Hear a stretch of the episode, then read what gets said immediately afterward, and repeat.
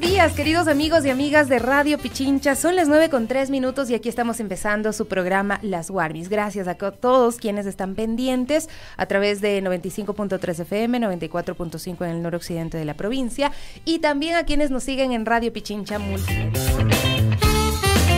9 de la mañana con 13 minutos. Quiero saludar el día de hoy eh, a nuestra primera invitada ya con los temas de las Warmis. Es Rosa Mireya Cárdenas, administradora zonal del Valle de los Chillos, porque hay una buena noticia para eh, los habitantes del Distrito Metropolitano de Quito. ¿Cómo está? Bienvenida. Muchísimas gracias por acompañarnos. Muchas gracias, Sofía. Un saludo para usted y para toda nuestra audiencia que nos escucha. Es una muy buena noticia, este sendero seguro ya hay uno en otro sector de la ciudad, eh, pero eh, ¿qué es lo que deben saber los habitantes para aprovechar este espacio y para cuidarlo también? Bueno, esta es una propuesta del señor alcalde de Quito, Pavel Muñoz, eh, en la que tenemos que recuperar el espacio público, por otro lado, el comercio ordenado y lo otro, eh, tenemos que trabajar en prevención y esto es en seguridad. Los senderos seguros justamente son para, para eso, para poder caminar libres, para poder caminar sin miedo y, e con independencia. Eso es súper importante que nos tomemos los espacios públicos, que los usemos, eh, ojalá y para que haya arte, para que haya cultura, pero para esto se necesita pues que haya iluminación, eh, ¿qué otros elementos eh, juegan para hacer que un lugar sea seguro? Bueno, lo que nosotros hemos trabajado en el Sendero Seguro, en primer lugar, es la iluminación tanto del Parque Central, eh, el Sendero Seguro es en el Tingo y eh, en la parroquia de Alangasí. Eh, hemos trabajado en el Parque Central la iluminación, el embellecimiento también, todo el, el sendero, el sendero con embellecido, hay una quebrada allí que también hemos intervenido y ha quedado muy limpio, se ha construido un, puente para que pueda eh, pasar las personas, puesto que antes tenían que salir inclusive a la calle y eh, allí pasaban los carros y podía haber algún peligro. Se está pacificando también la vía porque vemos en las imágenes que eh, pues se está pintando, digamos, con colores atractivos y además muy visibles para que la gente sepa, los conductores sepan que esos son espacios donde se debe priorizar a los peatones. Así es, se está poniendo inclusive eh, los, eh, la señalética, se ha hecho también un paso para las personas con discapacidades. Bueno, y, se ha eh, realizado una construcción también para eh, los eh, abrir unos locales para las personas, justamente los comerciantes que han trabajado siempre al aire libre y que durante cinco años ellos han estado muy organizados y con también con oh, em, eh, sacando todas las, eh, las púas, la normativa, eh, siguiendo la normativa del municipio. O sea, eran trabajadores autónomos que todavía estaban en proceso de regularización. Comerciantes que han sido eh, han tenido todos sus, sus papeles en orden y que eh, ahora van a tener estos locales. Antes estaban en la calle. Antes estaban en la calle. Ah, qué bien, se está, se, está, organizando, prestándoles las condiciones para que puedan ofrecer también estos servicios, porque el Tingo es muy turístico, ¿no? Muy, muy bonito. así es. Y es también, eh, se ha hecho un camino, la interconexión que se ha realizado es una, una calle que va directamente al Hilaló. Entonces eh, visitan sábados, domingos, los fines de semana, visitan mucho los turistas, tanto nacionales como eh, internacionales. De lo que tienen planeado, eh, más o menos, ¿en cuánto tiempo se verá el impacto? Bueno, primero, ¿cuándo se inaugura ya oficialmente para la ciudadanía? ¿Va a haber algún acto con la comunidad? Sí, nosotros siempre hemos estado trabajando con la comunidad, con el Comité Pro Mejoras, con el GAT parroquial eh, y la Administración Zonal Valle de los Chillos. La inauguración será el 23 de febrero, que es el día viernes, y se lo hará en la noche puesto que lo que queremos es justamente ganarnos el espacio, poder caminar eh, en, en, este, en este trayecto y ver la iluminación la iluminación y estarán también todos los establecimientos abiertos esa, esa noche porque queremos llegar a eso, a tener una vida nocturna eh, hasta las 10, 11 de la noche allí en el Tingo. Eh, esto... Em, ¿Es posible con las condiciones de inseguridad que se prestan en el país y que lamentablemente nos han hecho encerrarnos? Este eh, justamente este es el objetivo de los senderos seguros, que podamos caminar eh, sin miedo, que podamos caminar eh, con, eh, haciendo interacción y que realmente, realmente las mujeres con sus niñas puedan caminar seguros, que haya un comercio ordenado, que haya una motivación también para el comercio, que haya arte, que haya y que haya turismo. Eh, en la construcción que nosotros hemos hecho también tenemos prevista una cafetería que eh, queremos que esté funcionando también hasta las 10 de la noche.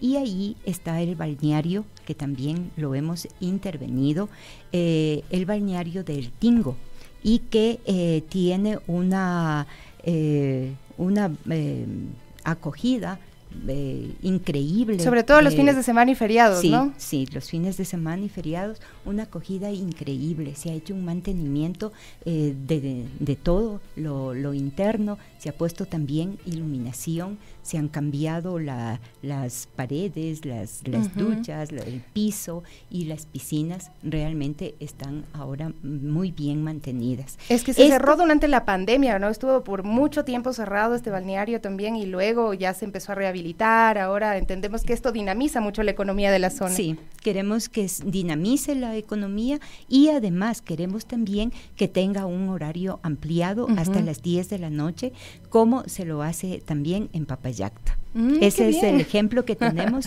y que queremos hacerlo, llegar a, eso. ¿Y cuál es la, eh, la, intervención y el costo de la intervención que se ha hecho? Tal vez es importante eh, comentarle a la ciudadanía que eh, los fondos públicos se están invirtiendo en la ciudadanía, ¿no?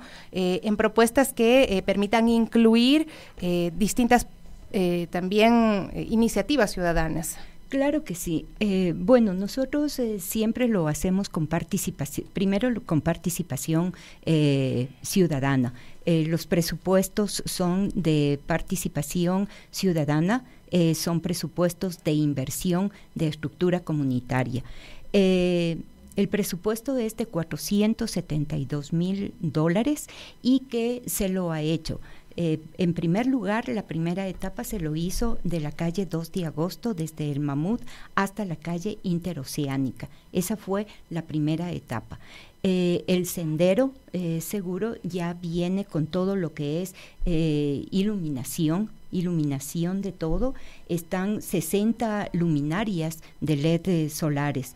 están 58 postes metálicos también, donde habrá eh, ornamentación. Está la señalización vial mediante eh, urbanismo táctico, que son los colores para la pacificación eh, móvil.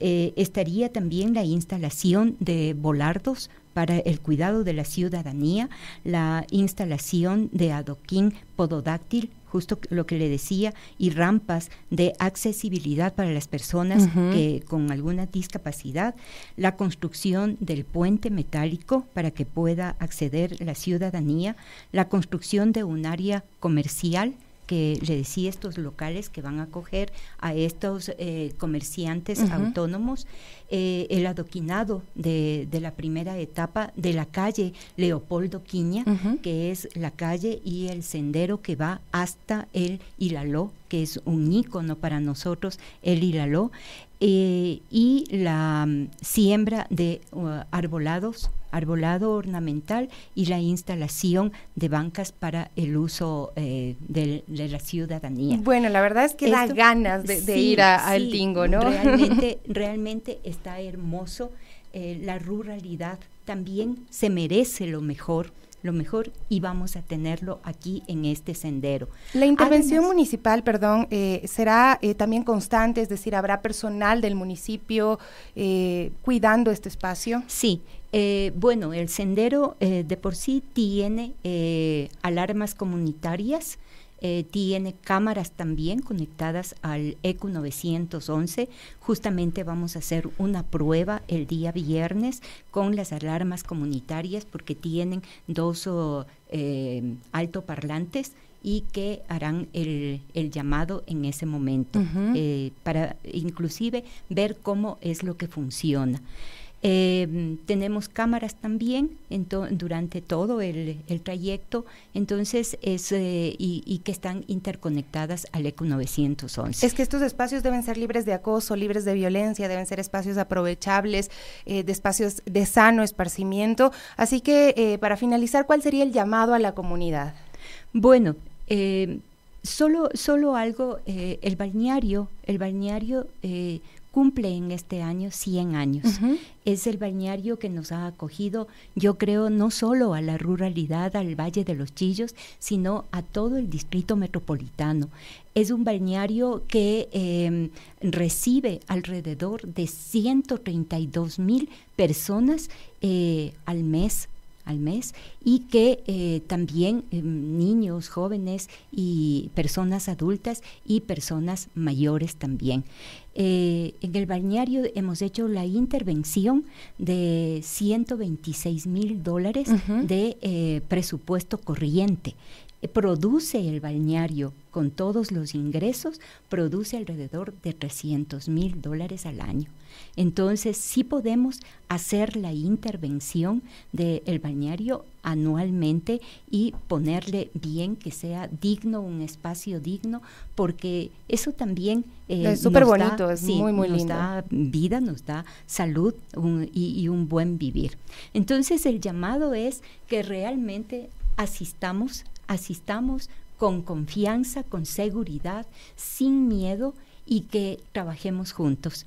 Eh, el Comité Pro Mejoras, la ciudadanía, el GAT parroquial, la administración zonal, el municipio de Quito, estamos todos abiertos a trabajar, a, darle toda la vida a, este sendero, a cuidar las instalaciones también y que los jóvenes puedan tener un sano esparcimiento. Me parece hermoso, de verdad, que hay que visitar este sendero seguro, eh, el balneario y pues eh, esta bellísima parroquia, ¿no?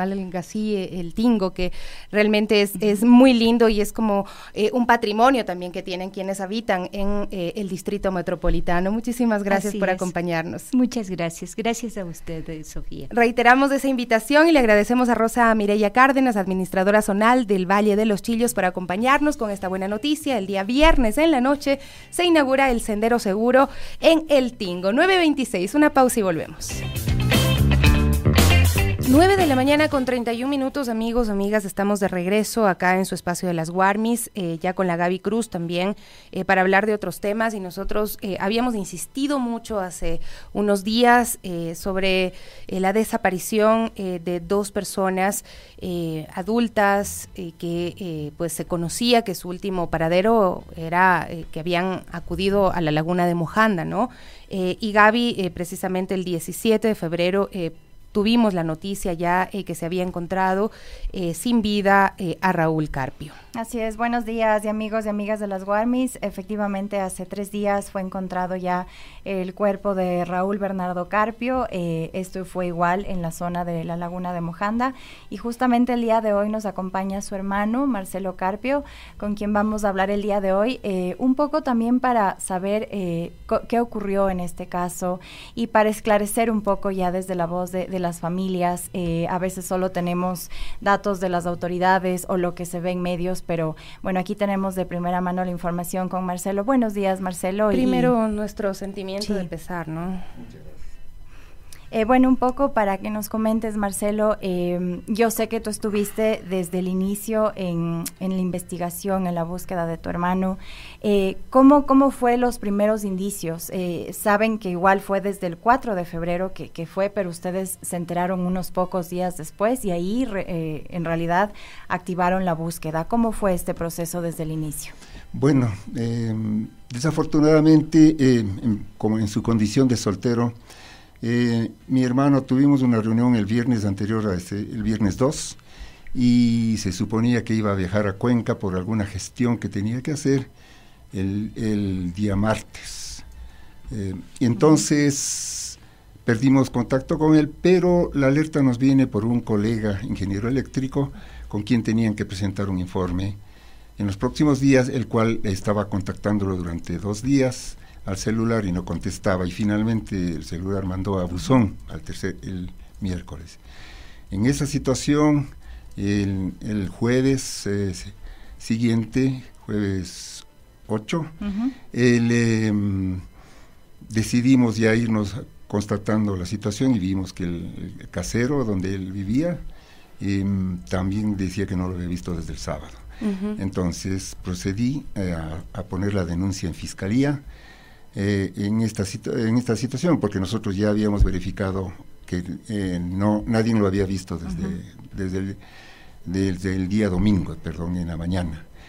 entonces se activó el tema de la investigación de la DINASED y ha sido un proceso de, de investigación de la familia en el sentido de que nos activamos los hermanos, sobre todo los que vivimos acá en Quito, cuatro personas, y con nuestras sobrinas y comenzamos a, tomar declaraciones, porque la DENACIER seguía su proceso, pero nosotros nos pusimos adelante, o sea, en la investigación. Como ocurre habitualmente, ¿no? Que son los familiares obviamente muy interesados en encontrar a sus seres queridos, quienes eh, avanzan, porque hay pocos investigadores incluso.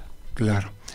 Es que básicamente por, eh, nosotros eh, contactamos con su colega, y ya se sabía que mm, eh, tenían un proyecto, hacer un mirador y en la laguna, en la zona de las lagunas de Mojanda, y en ese sentido no se sabía y hubo una, algo de información, digamos, eh, imprecisa sobre cuál era la persona que había subido con ellos.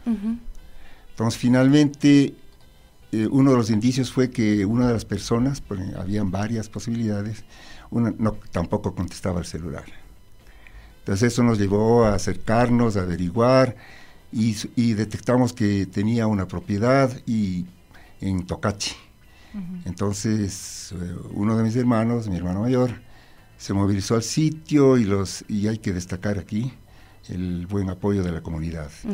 En Tocachi le, fueron, le dieron las eh, referencias adecuadas para contactar con una persona que le llevó, dijo que les había llevado al punto donde comenzaba el sendero, terminaba la carretera. Entonces, con este tipo de declaraciones nosotros pudimos activar, eh, estuve contactando, digamos, coordinando con la DINASED, el tema de iniciar la búsqueda desde un punto concreto y específico porque las lagunas de Mojanda y sobre todo la laguna eh, Chiriaco, chiquita que le conocen, tiene varios puntos de acceso o conexiones con Mal, Cochasquí, Malchinguí, Atahualpa, Tabacundo y lógicamente con Otavalo. Es fácil perderse en esta zona. Sí, o sea, yo tengo 15 años de experiencia en, la, en lo que es montañismo y él se pierde, se pierden en una zona de pajonal y es preferible para nosotros los montañistas caminar sobre los 4.000 metros, o sea, cuando termine el pajonal, que en el pajonal. Porque la, vegetación, la paja es muy difícil, eh, no permite el acceso. Entonces, claro, eh, desafortunadamente el día que ellos subieron, eh, cometieron una imprudencia.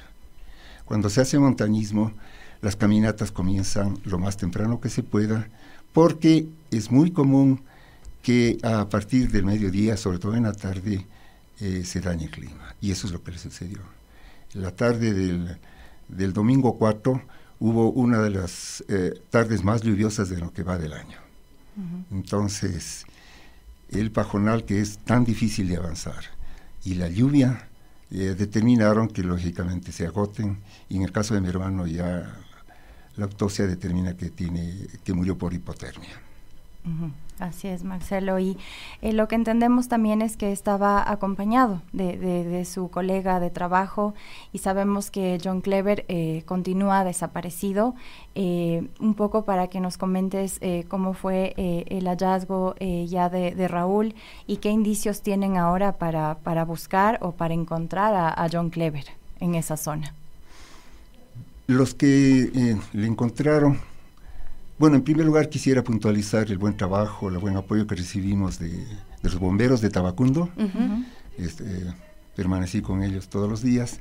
Y también el apoyo que recibieron de los bomberos de Quito con la operación de drones, dos días de búsqueda por drones. Pero este sábado eh, pasado, eh, quienes lo encontraron fueron los comuneros de Tocachi, de uno de los barrios de Tocachi, los cuales eh, pudieron eh, eh, encontrar el, pueblo, el cuerpo a la, a la altura de 3.800 metros. Entonces, em, subimos, yo, yo, subí como parte de la familia y que había coordinado con los bomberos, subimos al sitio.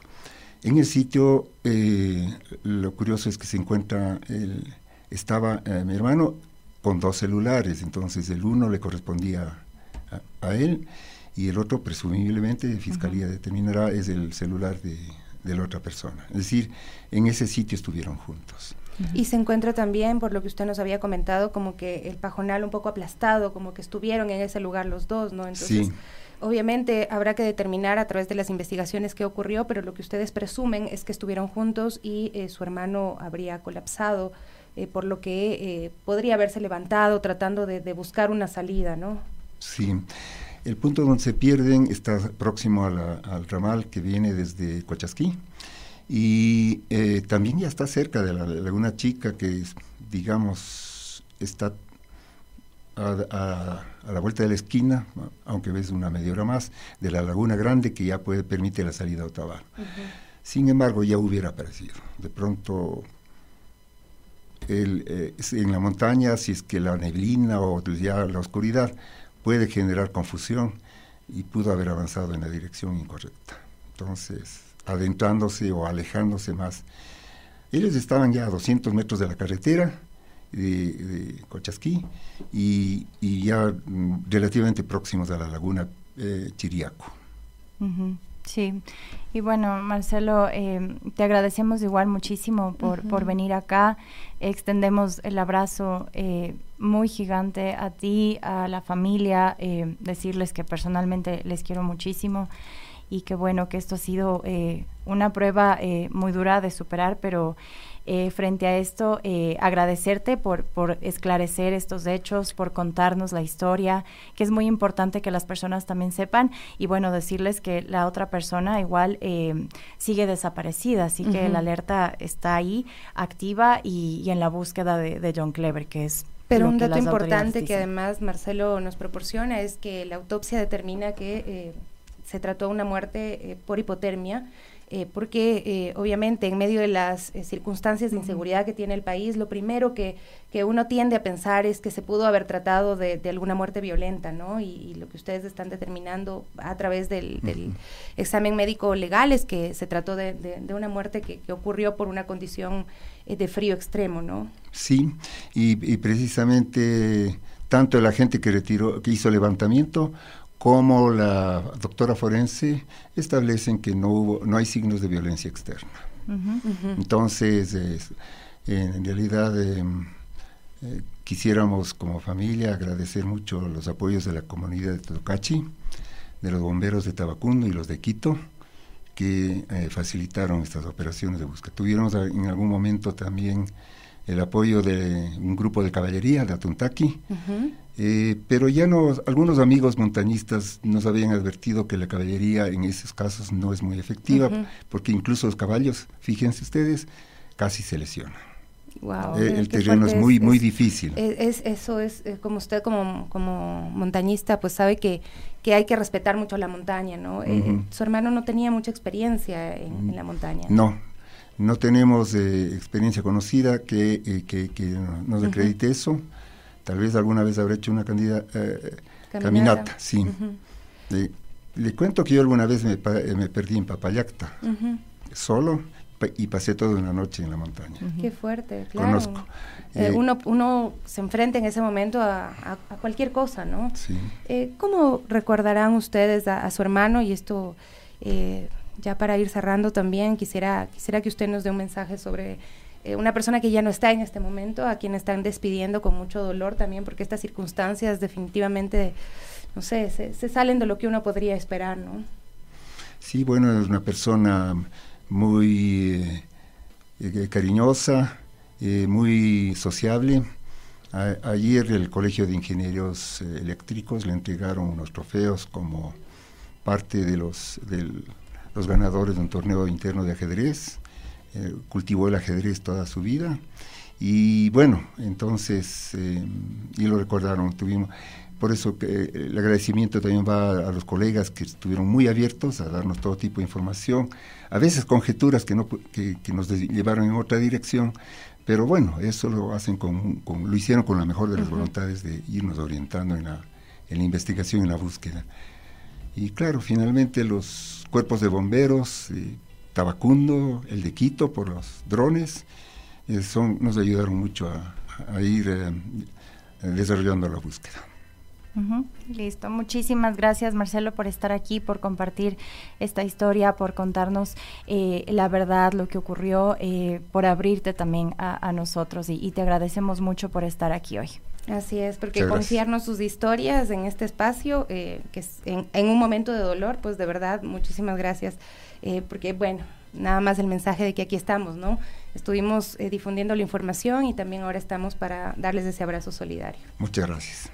Vamos a hacer una pausa, 9 con 44 minutos, queridos amigos y amigas. Enseguida regresamos, tenemos más de las guardias. 9 de la mañana con 45 minutos, queridos amigos y amigas. Eh, bueno, se cumplen seis meses desde que los ecuatorianos y los quiteños eh, dijeron sí a la vida y a la naturaleza en la consulta popular en la que se decidió dejar bajo tierra recursos naturales en la Amazonía y en el Chocó andino. ¿Qué sucede con esta decisión popular? Pues hoy a las 10 de la mañana va a haber una rueda de prensa informando acerca del tema. Sino que en este momento los habitantes del Chocó andino también denuncian públicamente eh, que la mina Melina ha iniciado ya procesos de socialización de participación ciudadana, del estudio del impacto ambiental y también del plan de manejo ambiental para exploración y explotación simultánea, esto es de minerales metálicos, de la concesión Melina, ¿no? Y bueno, esta, la mina Melina, que se ubica en Pacto, eh, se encuentra activa realizando actividades de explotación de material aurífero y ellos mencionan que no tendrían licencia ambiental por más de 20 años.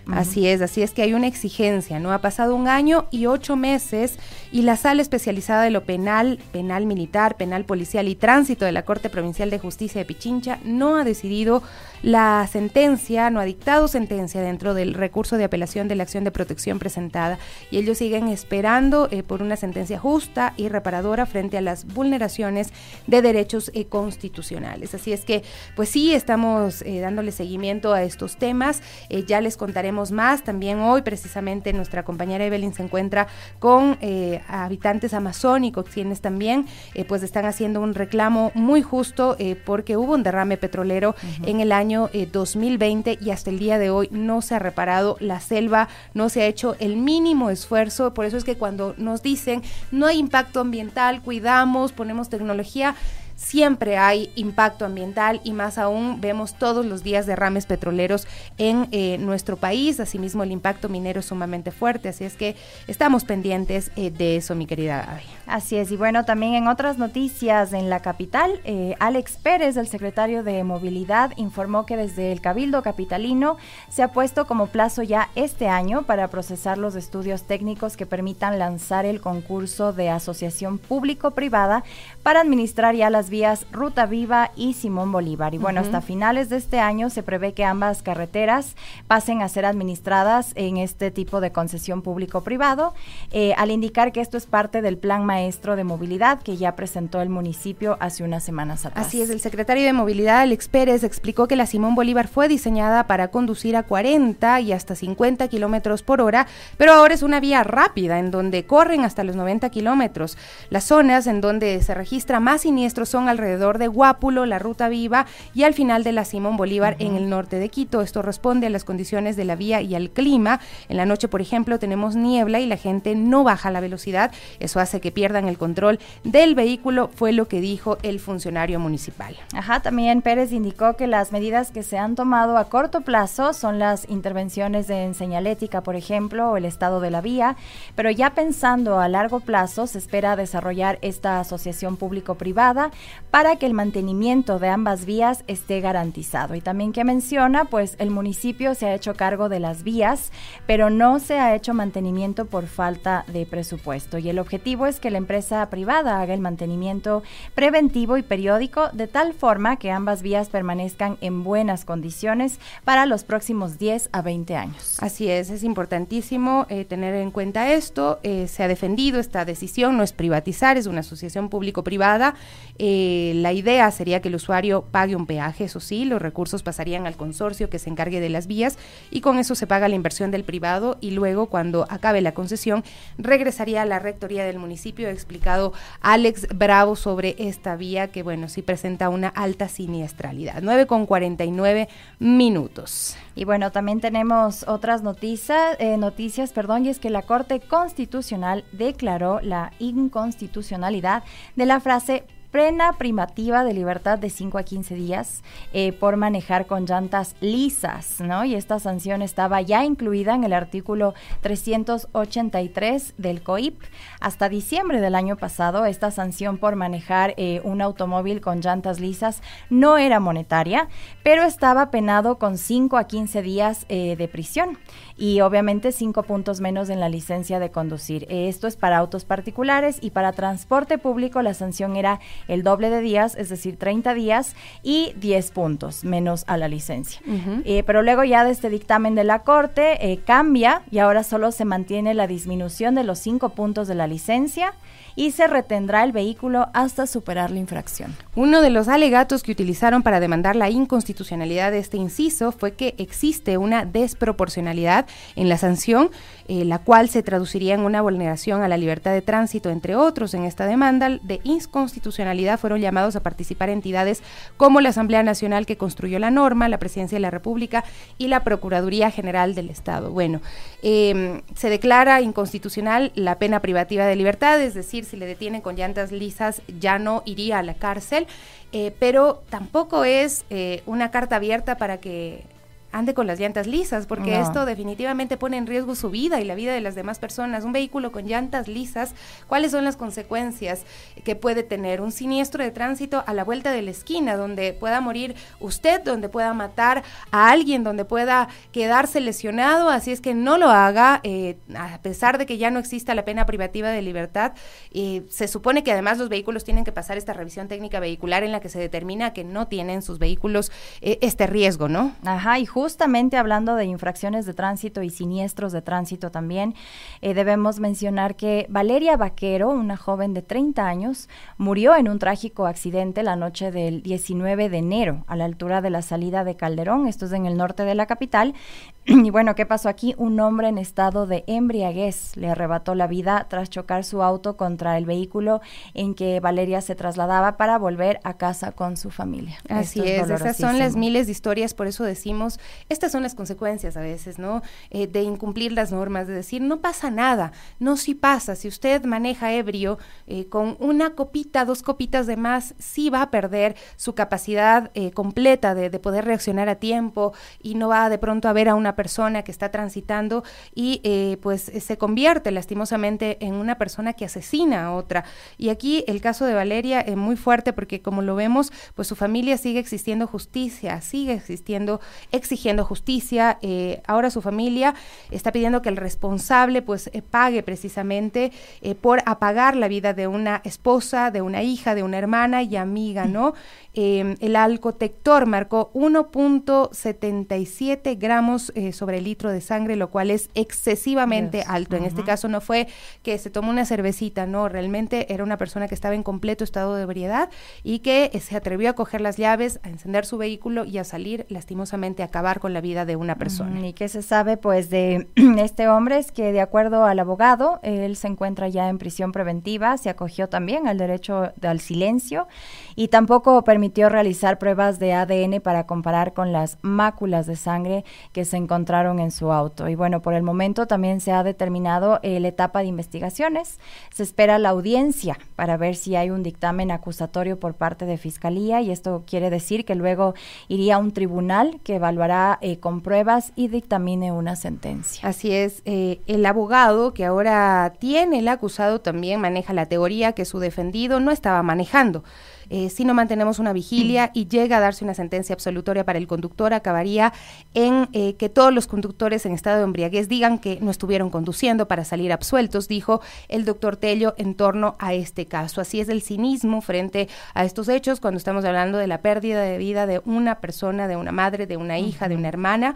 Eh, la sanción que tipifica el COIP es de 10 a 12 años. Esta persona estaba acostumbrada a beber porque se encontraron fotos y videos en las cuales él tiene licor de dentro del vehículo. Eh, la matrícula de este vehículo fue emitida en el cantón Cumandá en Chimborazo, pero al reverso dice que fue emitida en Olmedo, Manabí, además de fotomultas, de radares, excesos de velocidad, indicó el abogado. Es decir, era un peligro constante y lo sigue siendo porque esta persona todavía está habilitada para conducir. Y bueno, un poco de cómo ocurrió este accidente, pues el conductor eh, de este auto que ocasionó el accidente subía de Guayabamba y el vehículo donde iba Valeria estaba en sentido sur-norte, ella iba hacia el aeropuerto puerto.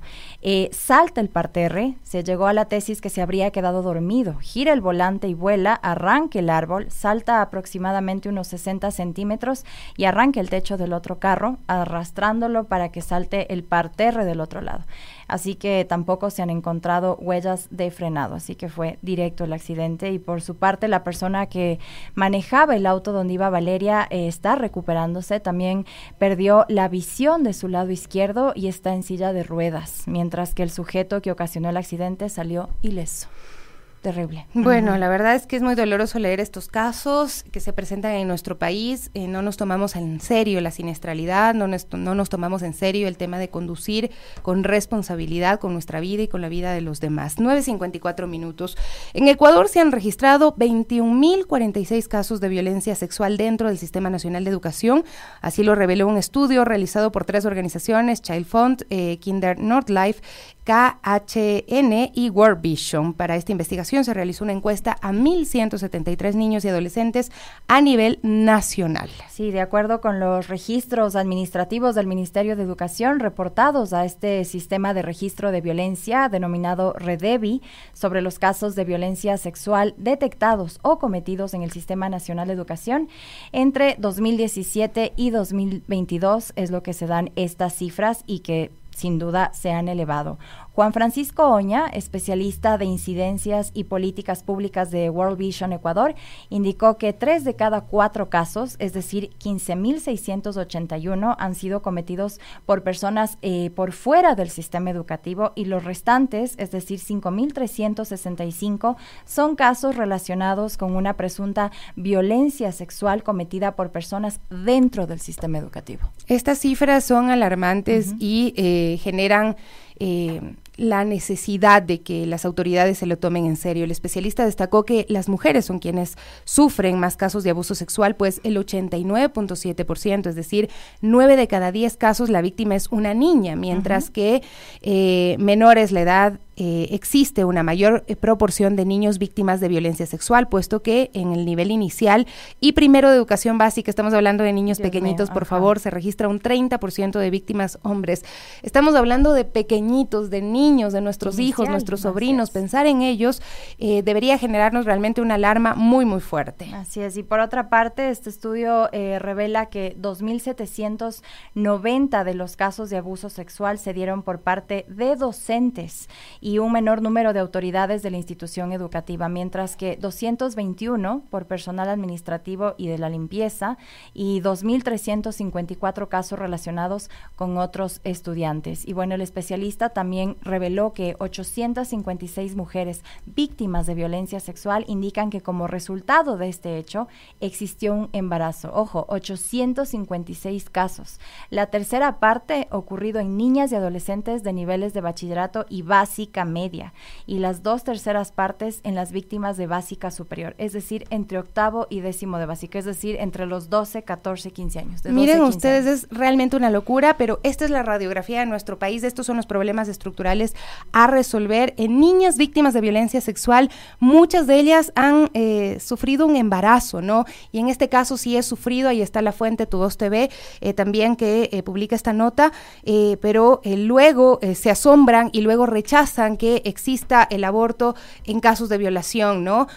por favor, pensemos con la cabeza fría a veces y con responsabilidad y respeto con las víctimas, ¿no? Grace Vázquez, especialista de protección e incidencia de Child Fund, indicó que el estudio es fundamental ya que brinda un claro panorama de la situación actual de la niñez y adolescencia en el país y permitirá diseñar e implementar políticas públicas que contribuyan de manera efectiva con el bienestar de los niños, niñas y adolescentes, porque las niñas son niñas, las niñas no son madres, porque las niñas y los niños no se tocan y todos y todas debemos eh, prevenir eh, que existan estos abusos sexuales, más aún dentro de un ambiente donde deben estar protegidos dentro del sistema educativo. Eh, la verdad es que cuando uno piensa en mandarle a su niño, a su niña a la escuela, es muy triste tener que estar preocupado por esto, que tú estés pensando eh, a quién le encargo que le cuide, cómo me entero de lo que está pasando. Es una constante preocupación para los padres y madres de familia, ¿no? Y pensar que esto pasa en el sistema educativo y que también pasa en las casas, que también pasa en los hogares, que también pasa con las personas de confianza, es desalentador. No estamos cuidando a nuestros niños, no estamos cuidando a nuestras niñas. Y justamente hablando hablando de niños, niñas y adolescentes en nuestro país, para este año se prevé que la población de Ecuador alcance los 17,9 millones de habitantes y en 10 años más 19,3 millones. Esto quiere decir en 2034. Y para 2050 21,1. Y esto como parte de proyecciones de población y omisión censal del Censo Población y Vivienda 2022. Esto fue compartido por el INEC eh, el día de ayer y además eh, anunció que en Ecuador se prevé un decrecimiento de la población infantil y adolescente entre 2030 y 2050 y también un incremento de la población de adultos mayores en todo el territorio nacional. Datos para tomar en cuenta y, pensar en política pública, ¿no? ¿Por qué? Bueno, el INEC señala que hay un cambio significativo en el comportamiento de la población, según analizó durante más de dos años y medio con la asistencia técnica de la División de Población de la CEPAL para reconstruir la historia demográfica del Ecuador. El INEC, según se indicó, analizó datos provenientes de 240 fuentes de información que incluyen 8 censos de población, 23 encuestas, 182 registros administrativos y 23 otras fuentes de información que provienen de otros países y que contienen datos sobre todo de ecuatorianos en el exterior. Y bueno, de este modo, en las proyecciones de este censo 2022 se concluye que la población del Ecuador creció efectivamente a un menor ritmo que lo calculado hace 12 años en el censo 2010, porque, bueno, mencionan, el país viene enfrentando varios cambios demográficos. Algunos de ellos, pues, son incidencia de defunciones por la pandemia de COVID-19, incremento en la tasa de homicidios intencionales, esto es terrible, es lamentable, la ola migratoria, que esto también lo estamos sufriendo hasta día de hoy, y también cambios en patrones de fecundidad.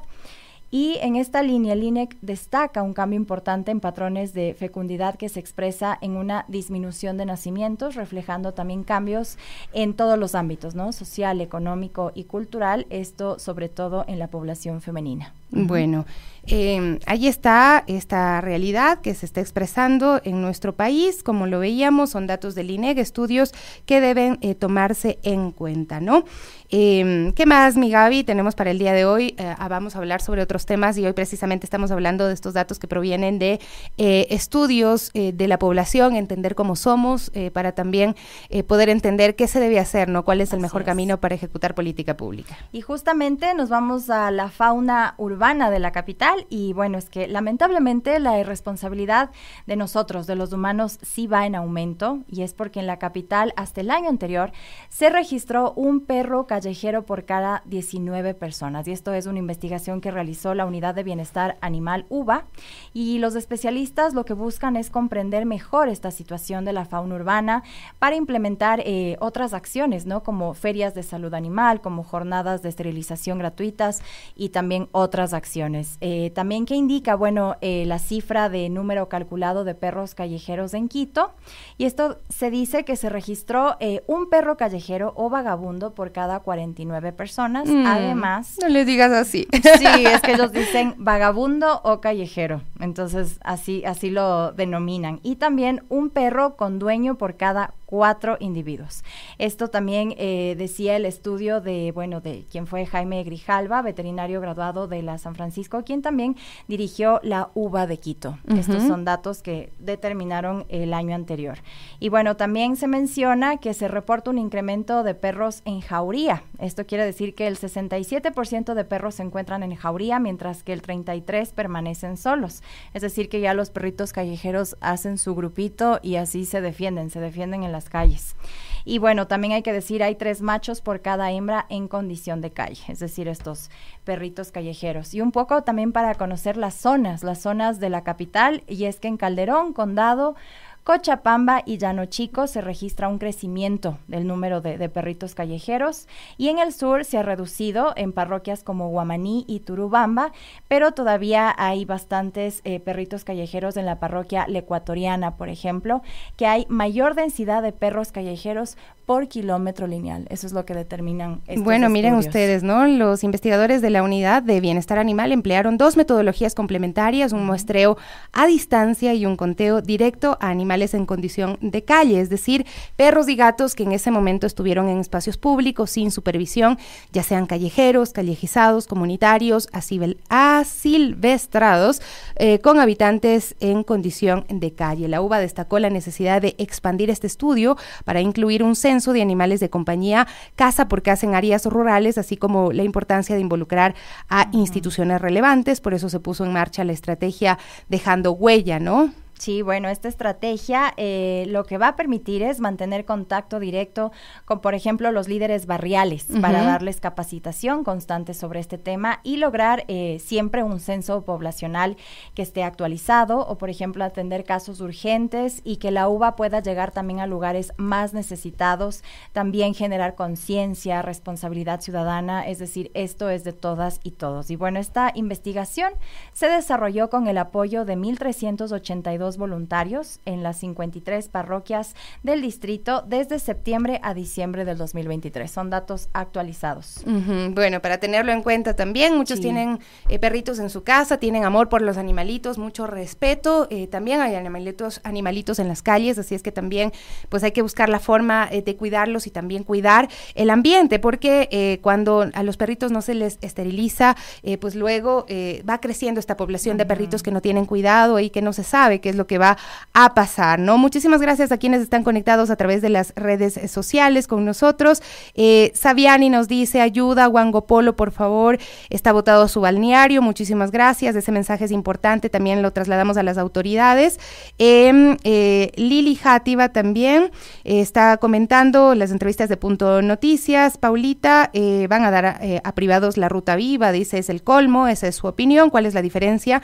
También manifiesta entre la derecha y el progresismo. Leo su mensaje, lo reproduzco tal cual eh, lo lee, lo ha escrito, perdón, eh, y esos son eh, algunos de los mensajes que estamos recibiendo a través de nuestras redes sociales el día de hoy. Esperando para conectarnos el día de hoy con nuestras invitadas también. Vamos a hablar de las niñas, de las mujeres en la ciencia en nuestro país, de ese mensaje que es tan importante también. Está Alicia Correa, ¿no? Con nosotros. ¿Cómo estás, mi querida Ali? Qué gusto poder saludarte desde Ecuador. Ese abrazo fuerte también a Alemania eh, Alicia es eh, investigadora, también es una científica ecuatoriana, eh, doctorado en hidrología de la Universidad Justus Liebig. por favor, corrígeme que sé que lo estoy pronunciando muy mal, del Instituto de Ecología de Paisaje y Gestión de Recursos Alemania y también pues en muchos otros proyectos. Qué gusto saludarte, Alicia. Sofía, muchísimas gracias a los dos por la oportunidad de estar aquí y poder compartir un poquito de lo que ha sido la experiencia en general y este paso desde el Ecuador a estar acá y como un paso en general en la academia. Qué chévere, Alicia. Eh, un saludo muy grande desde acá. Y bueno, cuéntanos un poco, eh, bueno, para hablar del tema de las mujeres y las niñas en la ciencia y lo que ha implicado para ti eh, los retos, los retos en el camino. Cuéntanos desde el inicio qué te inspiró a, seguir esta carrera y, y un poquito, sí, los retos que fuiste encontrando en este camino. Yo creo que en general es nosotros en general en Cañar, donde crecimos, eh, Sofía estuvo por ahí también en sus años de, escuela, eh, no teníamos en general eh, modelos o roles de género para decir, bueno, que es una científica, que es una mujer académica, una mujer rectora. Los tiempos han cambiado y ahora, gracias a todo el esfuerzo colectivo, se pueden ver. Pero en el momento fue eso, yo creo que fue una decisión personal, una que la familia estuvo muy involucrada en decirte, bueno, sigue adelante, estudia, con mucho esfuerzo y las cosas paulatinamente se fueron dando. Esto también eh, ha sido un, complot de oportunidades que han podido estar ahí, por lo que siempre dice hay que estar preparado y tomar las oportunidades para que las cosas puedan salir adelante. en este caso, en mi caso personal, he estado siempre en educación pública. Eh, no es una generalidad que en todo el país o que en todos los países la educación pública sea Em, excelente, o sea, muy buena, pero en, mi caso particular, em, e, eso agradezco mucho que la educación pública me ha llevado hasta donde estoy. He sido pública desde la escuela, colegio, universidad y luego poder trabajar también en universidades públicas es algo bastante provechoso. Retos han habido siempre, eh, retos, en, claro, desde pequeña cambiarse de ciudad, eh, luego el, el involucramiento de migrar, para continuar con estudios de, doctorado, de postdoctorado, también tiene muchas aristas que con determinación y con confianza en lo que uno puede hacer y con las capacidades que tiene eh, se pueden lograr.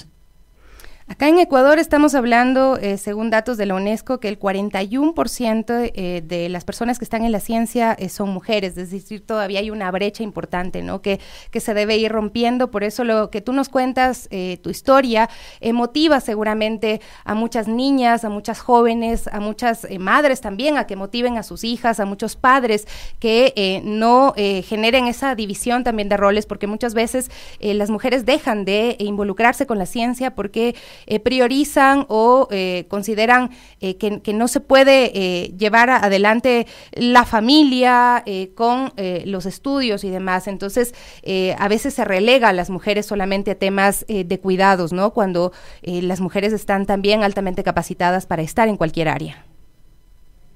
Así es, y en general, a pesar de todos los logros que se han dado y ese 41%, eh, tal, vez habría aún que, diseminarlo más, porque si bien estudiantes mujeres son la mayoría, fuimos la mayoría, al, alcanzar la carrera académica cada vez va disminuyendo. Por ejemplo, ese 41% sí puede ser de mujeres que están en academia, sin embargo, en posiciones de liderazgo o en cargos de toma de decisiones, el porcentaje es aún menor, en general en América Latina y en el mundo en general. Entonces, viendo en ese punto lo que se habla del, del, pipeline, ¿no? Hasta dónde llegan y desde dónde empiezan ya a salirse de la academia las mujeres, implica muchas veces la maternidad. La academia, a través de todos los esfuerzos que, que ha hecho y todas las políticas individuales en universidades privadas y públicas para la reinserción de madres, aún no se ha logrado que, que luego de ese punto, luego de la maternidad, el rendimiento o la carrera académica siga en la misma, eh, digamos, en el mismo progreso que se pudo hacer antes. Entonces, aún hacen falta esfuerzos, hace falta esfuerzo eh, y voluntades políticas para que esto pueda cambiar. En general, hablando de objetivos de desarrollo sostenible, el 5 y el 4 que están tocados en esto, ¿no? Igualdad de género y calidad de educación. Entonces, es tratar de tener desde los dos roles, de los, de los dos objetivos de desarrollo sostenible y poder incluir más a mujeres en academia. Se ha incluido mucho, como mencionábamos, hay más roles, sabemos muchísimas eh, mujeres en ciencias de Ecuador, unas en Ecuador, otras que estamos fuera por un cierto periodo. Y esa visibilización del trabajo también es muy motivante para nuevas generaciones. Hay muchos programas que hay que involucrarse, claro, de manera voluntaria con eso, ¿no? Pero por mencionar algunos, hay, por ejemplo, Geolatinas, que fue una iniciativa que se, que se fue incorporando en reuniones que existen en conferencias en Estados Unidos o en Europa, Y fue un, juntarse entre mujeres, decir, bueno, somos latinas en geociencias, hagamos esto. Y desde ahí han salido iniciativas, conferencias, eh, tratar de hacer programas de mentorías que también ayudan mucho y motivan a las nuevas generaciones de científicas eh, ecuatorianas y latinas. Otro, por mencionar, eh, el tiempo que estuve trabajando en, Costa Rica, empezó ahí un rally femenino de tecnologías geoespaciales. Y eso fue súper bonito porque fue enfocado, uno, a entrenar a mujeres con tecnologías, eh, para en este caso fueron de riego y de monitoreo de, calidad de agua y calidad de aire que trabaja en zonas rurales. Esa también es una de, las aristas que se debe tocar. Si bien no fueron mujeres académicas, son mujeres que están involucradas completamente en la producción, en la, en la generación de recursos para sus hogares y sin embargo por la falta de acceso a tecnologías o a conocimiento van quedando relegadas de luego tener un, una toma de decisiones o liderar actividades.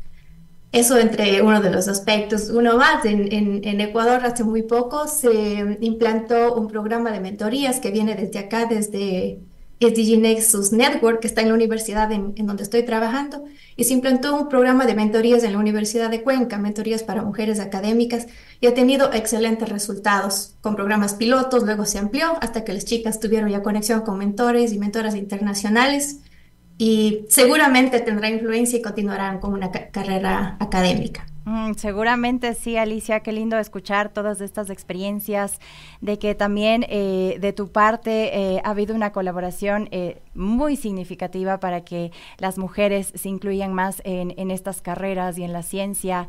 ¿Qué mensaje les darías tú a estas niñas, a estas adolescentes y a las mujeres también que quieran ser parte de, estas carreras, que quieran especializarse?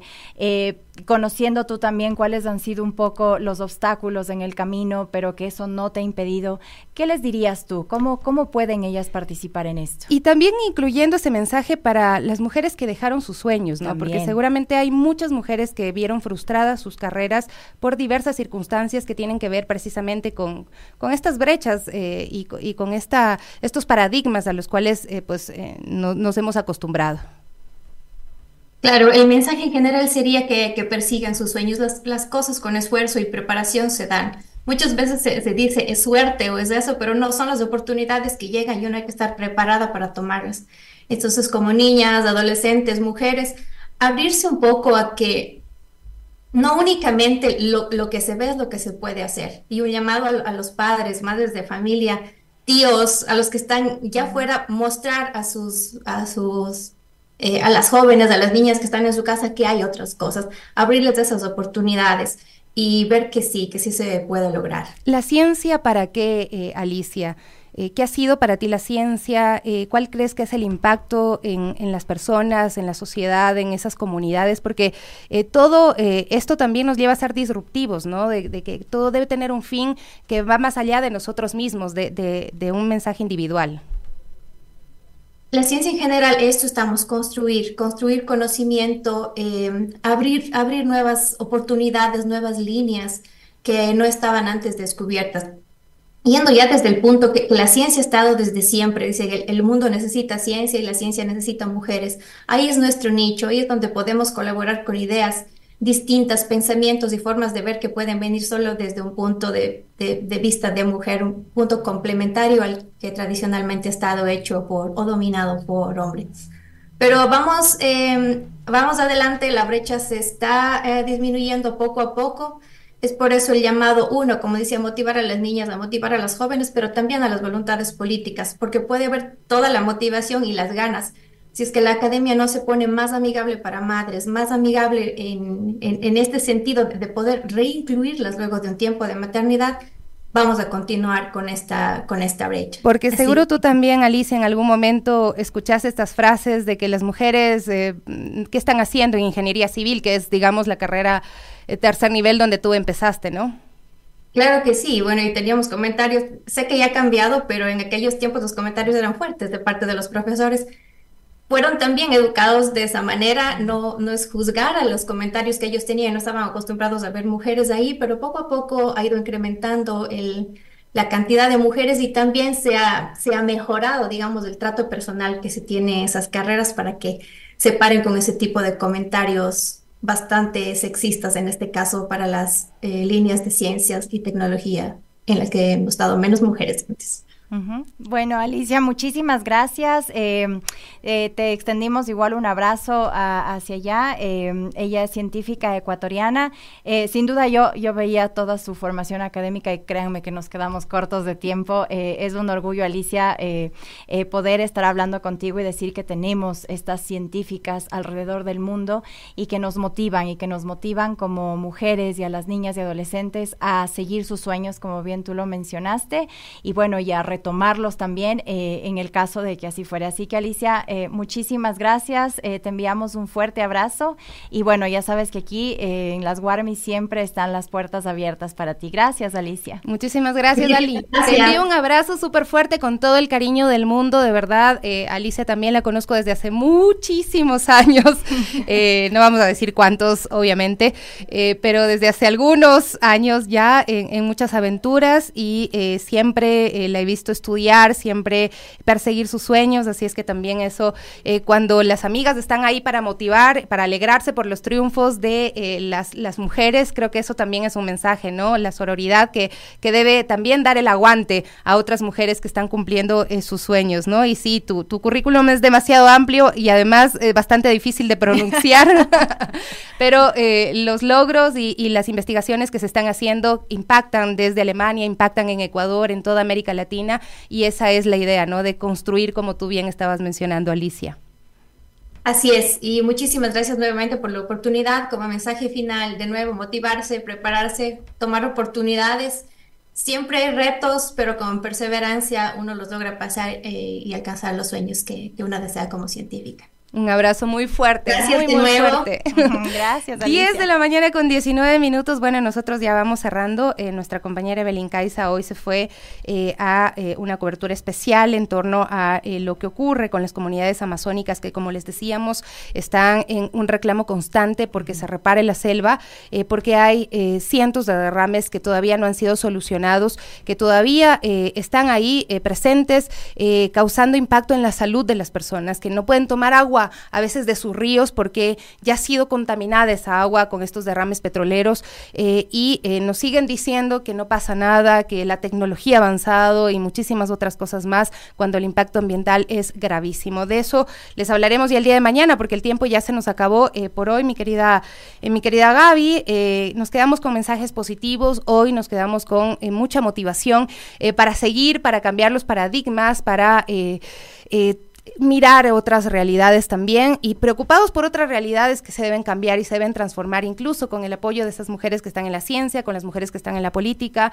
con eh, los hombres y mujeres que tienen otra idea eh, ya eh, y han desechado muchas de las taras con las que crecimos también, muchos de esos comportamientos dañinos y nocivos. Sí, así es, es completamente un aliciente haber escuchado a Alicia su experiencia, su trayectoria, sus retos y, saber que está aportando muchísimo al mundo y al país. Eh, entonces eso es algo muy positivo, pero bueno, como bien ya lo mencionamos también, eh, faltan políticas públicas, políticas públicas para dar apertura a, la investigación, a la ciencia, a la educación. Em, acá todavía estamos eh, pasando bastantes batallas que bueno, realmente podrían dejar relegado todo este tema eh, de aportar, ¿no? A las tecnologías, a la ciencia, pero que no dejan de ser importantes también. Así que ese también es un llamado a las autoridades, ¿no? A, no dejar de lado también todo esto que aquí al menos lo hemos mencionado,